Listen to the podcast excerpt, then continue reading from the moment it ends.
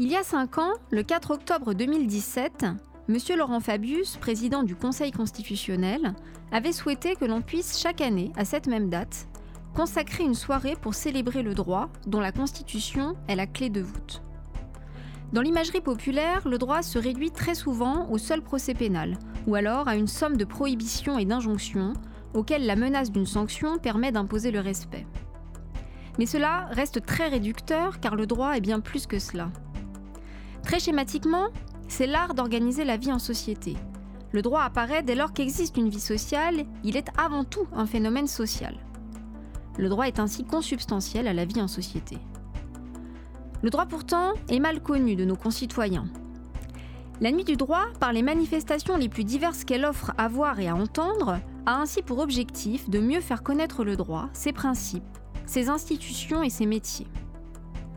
Cette année, 4 octobre 2022, l'une de ces manifestations eut lieu au sein de l'université Paris-Nanterre, qui nous a ouvert ses portes pour cette soirée exceptionnelle en partenariat avec le tribunal judiciaire de Nanterre. Ce moment fut l'occasion d'entendre dialoguer en un même lieu de nombreux professionnels. Préfecture de police, préfecture des Hauts-de-Seine, service pénitentiaire d'insertion et de probation des Hauts-de-Seine, École nationale de la magistrature, École nationale des greffes, Barreau des Hauts-de-Seine, Chambre des notaires des Hauts-de-Seine, Association des conciliateurs de justice de la Cour d'appel de Versailles, Médiation en Seine, Conseil départemental de l'accès au droit, également avocat pour les femmes victimes de violences, mais aussi universitaires, doctorants et étudiants. Nous nous engageons donc grâce à eux dans un parcours juridique passionnant au sein de l'UFR de droit et sciences politiques.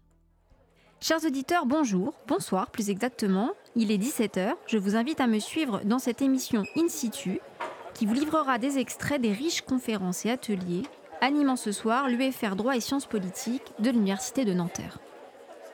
Nous vous souhaitons à toutes et tous une très belle conférence et comme on dit, une très belle nuit. Merci. Le premier temps de ce parcours nous conduit dès les premiers mètres, après avoir franchi les portes du bâtiment de droit dénommé bâtiment Simone Veil, à nous arrêter dans le hall sur une scène intrigante. De nombreux techniciens de la police technique et scientifique s'y affairent, examinant et prélevant les indices laissés sur les lieux de cette reconstitution de scène de crime. Ambiance sérieuse, improbable, digne des meilleurs films policiers, le public est nombreux, les regards curieux et fascinés.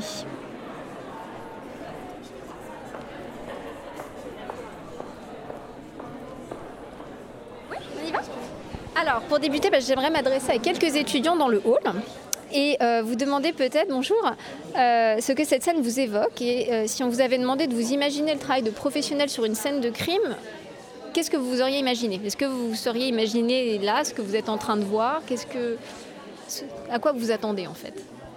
Euh, alors euh, on est des étudiants, euh, nous en droit, voilà, nous on est des étudiantes en droit et en sciences politiques. Voilà. Et en quelle année En L1, on est tous en L1. et bah, surtout on est venu ici parce que bah, on voulait en apprendre un petit peu plus sur ce pan, je pense, du, droit, cette branche. bon là on est surtout sur une scène de crime, donc vraiment pour observer un petit peu comment ça se passe, comment ça se déroule, peut-être faire un lien avec le côté juridique aussi. Mais, mais oui, c'est vraiment juste par curiosité, je pense d'abord. Ouais, ouais, et aussi bah, pour voir si c'est vraiment différent de ce qu'on peut voir euh, bah, dans notre, euh, notre environnement proche, c'est-à-dire dans les films, dans les histoires qu'on peut nous raconter ou dans les conférences qu'on peut suivre à la fac justement.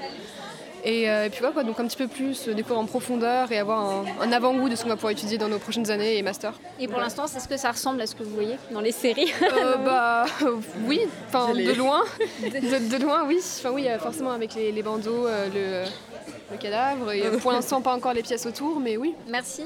Merci à vous.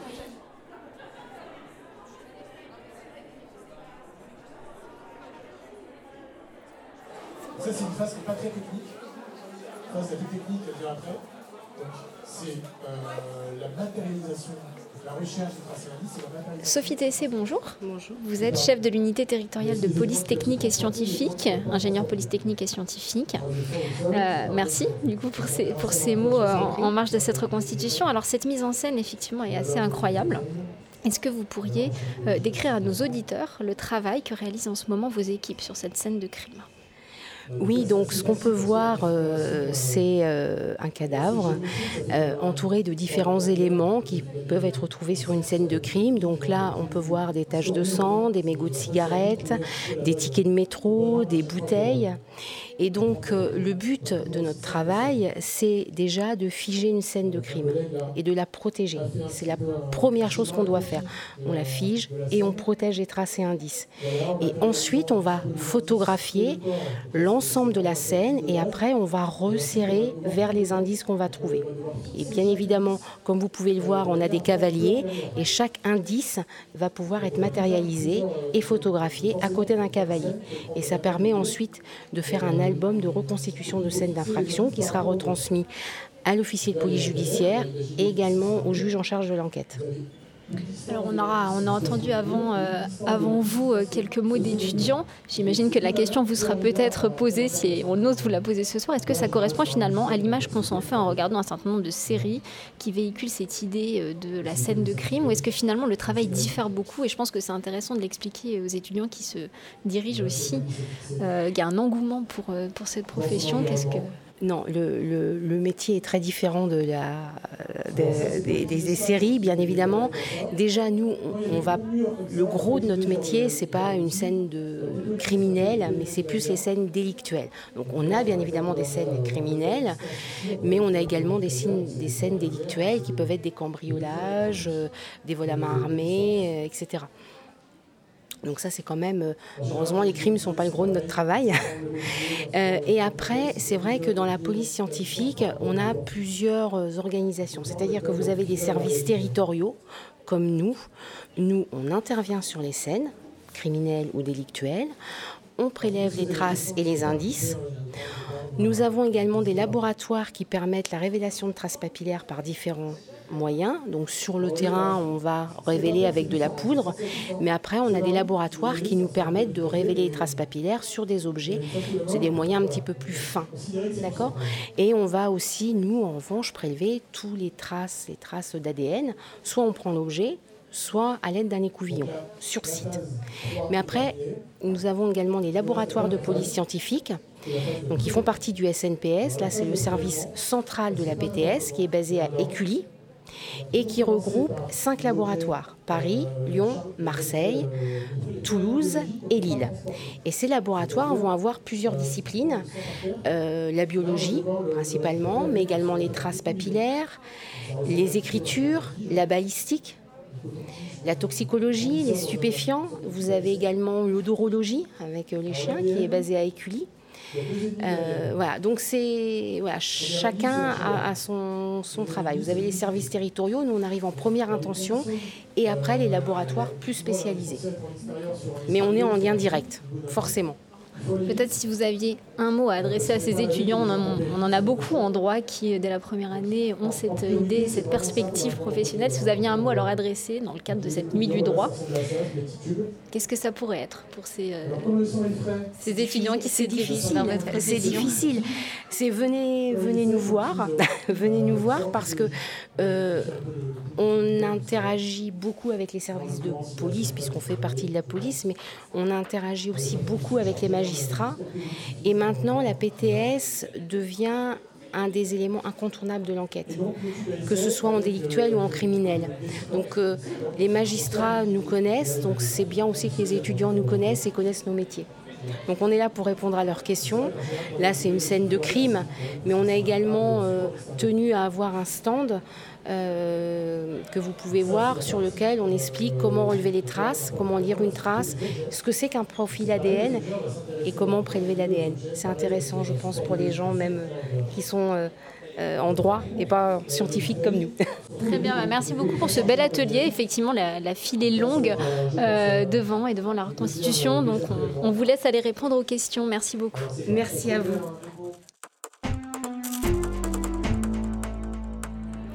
Nous prolongeons à présent notre parcours pour nous rendre dans le grand amphithéâtre Guy Carcassonne. S'y est tenue en début de soirée une conférence inédite en huis clos autour du pôle crime sériel ou non élucidé, Créé par la loi du 22 décembre 2021 pour la confiance dans l'institution judiciaire, le pôle national crime sériel ou non élucidé est en effet installé depuis le 1er mars dernier au sein du tribunal judiciaire de Nanterre et poursuit un objectif majeur, la manifestation de la vérité. Ces cold cases, comme on les nomme, passionnent l'opinion publique. La salle était comble pour le début de cette nuit du droit à Nanterre. Pas de captation audio ou vidéo pour des raisons que l'on comprendra, mais il faut le souligner quand même, l'espoir suscité par la présence ici de tous ces professionnels pour témoigner de ce que ces affaires ne sont pas oubliées. Toujours en amphi A vient ensuite une conférence au nom marquant également les esprits. Faites entrer l'accusé. C'est à une véritable autopsie contradictoire d'une affaire très médiatisée dans les années 2000 que nous assistons, l'affaire du pont de Neuilly. Il découvrait tombé au sol contre les marches un corps inanimé qu'il supposait être celui d'une femme en raison de sa tenue vestimentaire. Il décidait de se rendre au commissariat de police de Neuilly-sur-Seine afin d'alerter les secours. Vers 10 heures, un équipage du commissariat se rendait sur place et relevait sur une carte orange l'identité de la victime comme étant Marie-Agnès E2. Les pompiers constataient le décès de la victime qui présentait plusieurs plaies par arme blanche. La victime, que les pompiers avaient placée sur le dos, était vêtue d'une tenue de sport, légèrement baissée, portait de nombreux bijoux.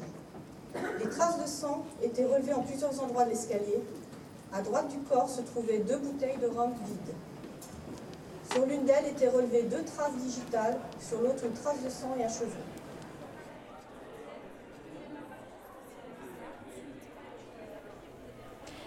Parmi les intervenants pour décrypter cette affaire ce soir, Déborah Zappala, bonsoir.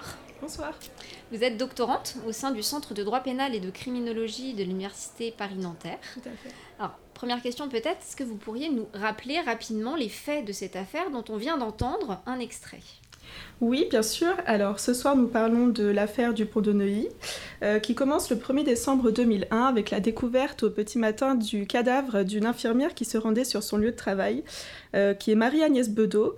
Euh, très rapidement, une arrestation sera faite, qui est celle de Marc Machin, donc il sera arrêté, il sera ensuite placé en garde à vue, sur témoignage d'une passante euh, qui affirme avoir vu ce, jour-là, ce matin-là, un homme vêtu d'une blouse et qui lui aurait euh, parlé. Elle le reconnaît ensuite lorsque la police lui présente Marc Machin et ce dernier, euh, de façon assez étonnante, passe très rapidement aux, aveux pendant sa garde à vue. Il avoue effectivement être, l'auteur de ce crime. Et alors les éléments les plus marquants peut-être de cette affaire, pourquoi on s'y intéresse et comment allez-vous vous y intéresser durant cette conférence?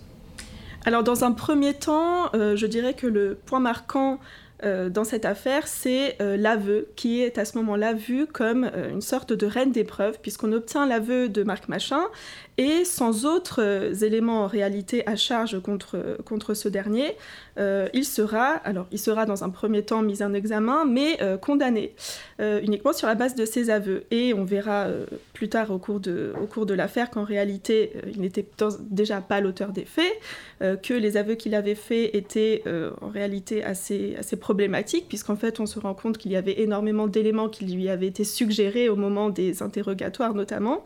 Euh, et c'est à ce moment-là qu'intervient le deuxième élément marquant de cette affaire, c'est la révision de son procès qui a eu lieu, alors de façon très tardive, puisque euh, la décision de la Cour de révision intervient seulement en 2012, euh, alors que lui, il est condamné en, en 2004.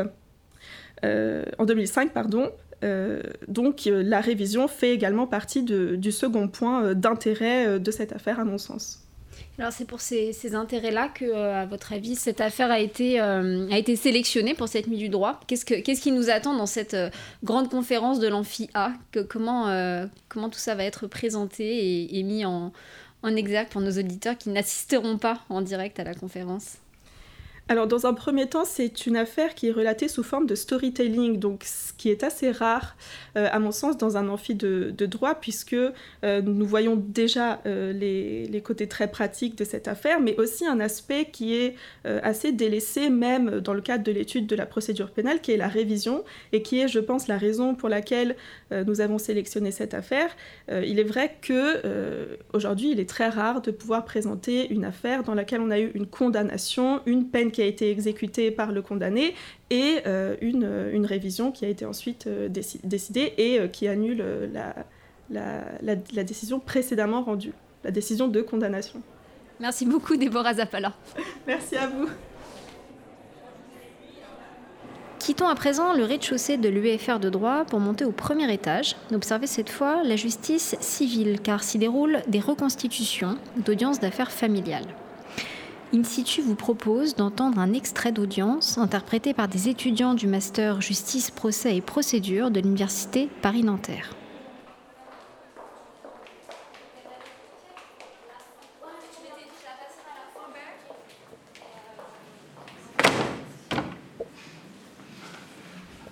Ça arrive souvent. Pour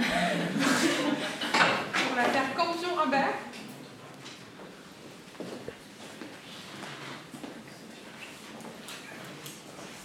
Bonjour mesdames. Bonjour.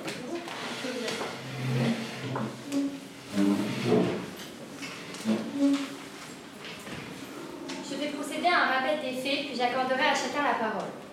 Des relations de Mme Chloé euh, Campion et Mme Isabelle Imbert est issu à un enfant mineur, Marius Valentin Simon, né le 4 juin 2015 à Nanterre. Vous vous êtes le 5 septembre 2016. Par un jugement du 13 février 2019, le juge d'affaires familiales du tribunal judiciaire de Nanterre a constaté l'exercice commun de l'autorité parentale des parents, fixer la résidence habituelle de Marius au domicile de la mère les semaines paires et de la mère Mme Campion les semaines impaires, fixer la contribution à l'entretien et à l'éducation à 600 euros par mois à la charge de Mme Campion. Mme Campion a saisi le juge d'affaires familiales au fin de modification des mesures relatives à Marius par requête du 6 décembre 2019. Dans cette requête, vous sollicitez la modification de la résidence habituelle de l'enfant et du montant de la contribution à l'entretien on va à, présent entendre euh, les mots de Camille Border-Mignot. Vous êtes maître de conférence en droit civil et je m'adresse à vous en tant que professeure euh, co-directrice du master justice, procès et procédure. Alors finalement, pourquoi avoir choisi le thème des affaires familiales pour cette mise du droit? Alors euh, oui, bonsoir.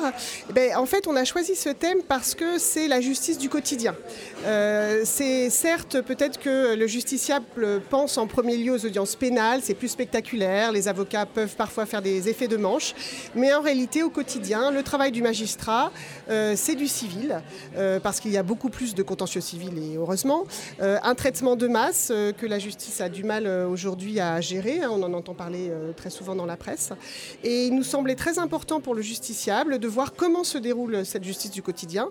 Euh, alors on espère que personne n'aura affaire à la justice, mais enfin en tout cas statistiquement il est plus probable que euh, dans la salle les spectateurs aient peut-être une fois l'occasion de venir pour la résidence de l'enfant en cas de séparation, pour un divorce, que devant le juge euh, pour un délit, un crime, nous l'espérons.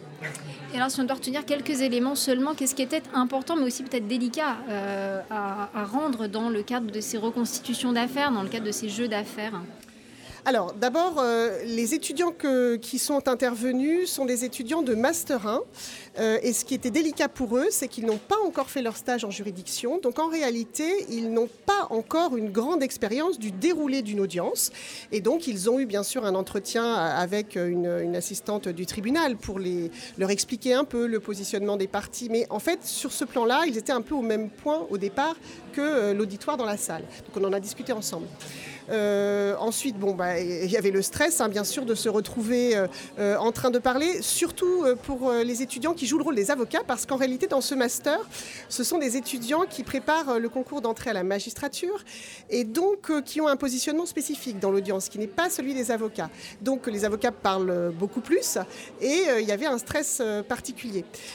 moi, ce que je souhaitais faire ressortir, c'est que c'est à la fois donc une justice accessible. Et donc, il n'y a peut-être pas, euh, la salle d'audience euh, n'est peut-être pas aussi solennelle dans la manière dont elle est constituée que dans d'autres procès. Et en particulier, on l'a vu ici, les personnes sont restées assises. Et même les avocats ne se sont pas levés, parce que c'est comme ça que ça se passe euh, au tribunal judiciaire de Nanterre. Néanmoins, il y a évidemment une solennité, alors qui se traduit par le port de la robe, la manière dont les uns et les autres s'adressent aux magistrats. et donc, c'est cet équilibre qu'il fallait faire ressortir, à mon avis. Et je pense que les étudiants ont parfaitement réussi. Merci beaucoup.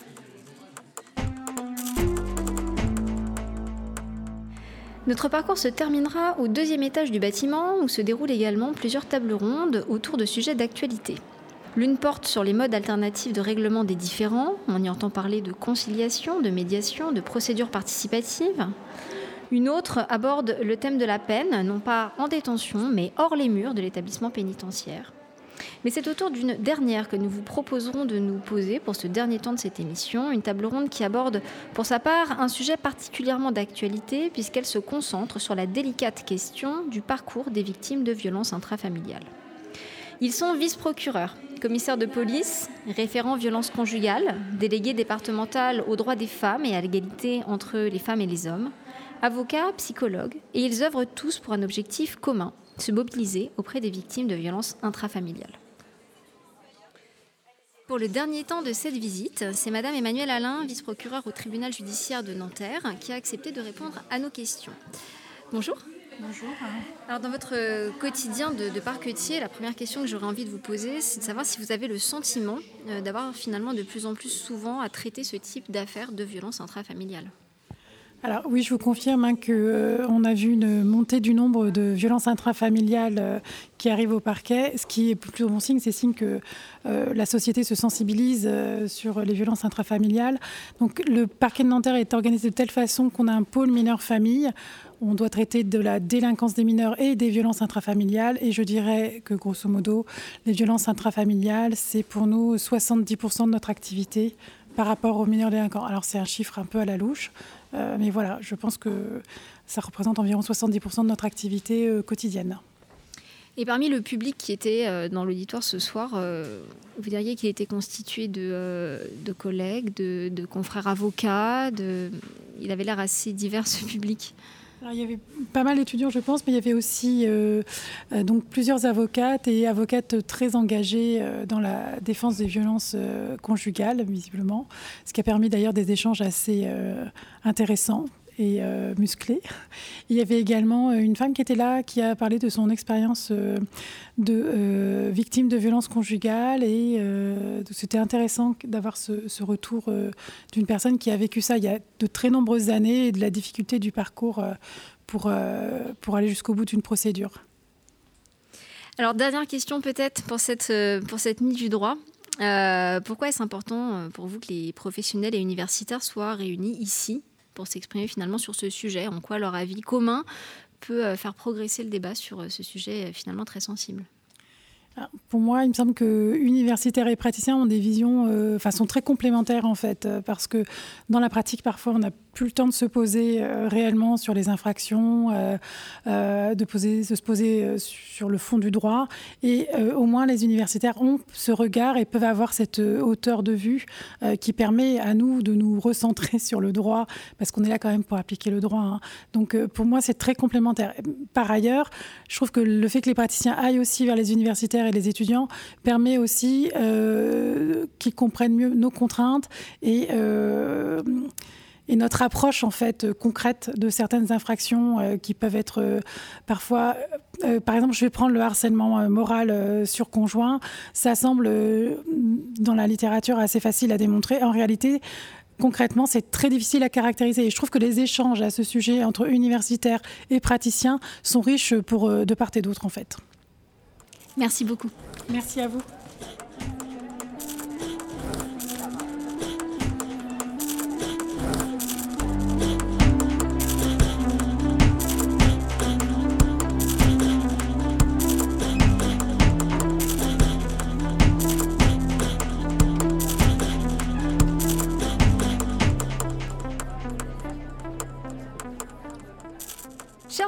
Nous achevons donc ici notre parcours au sein de l'Université Paris-Nanterre où s'est déroulée cette année une belle édition de la Nuit du droit. Merci à tous les intervenants et aux participants ayant accepté de répondre à nos questions.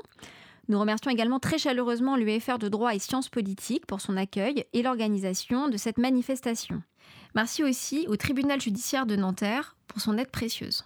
Cet épisode de In situ a été réalisé avec l'aide de Marin Hirsinger. Retrouvez tous les épisodes in situ sur le site Amicus Radio.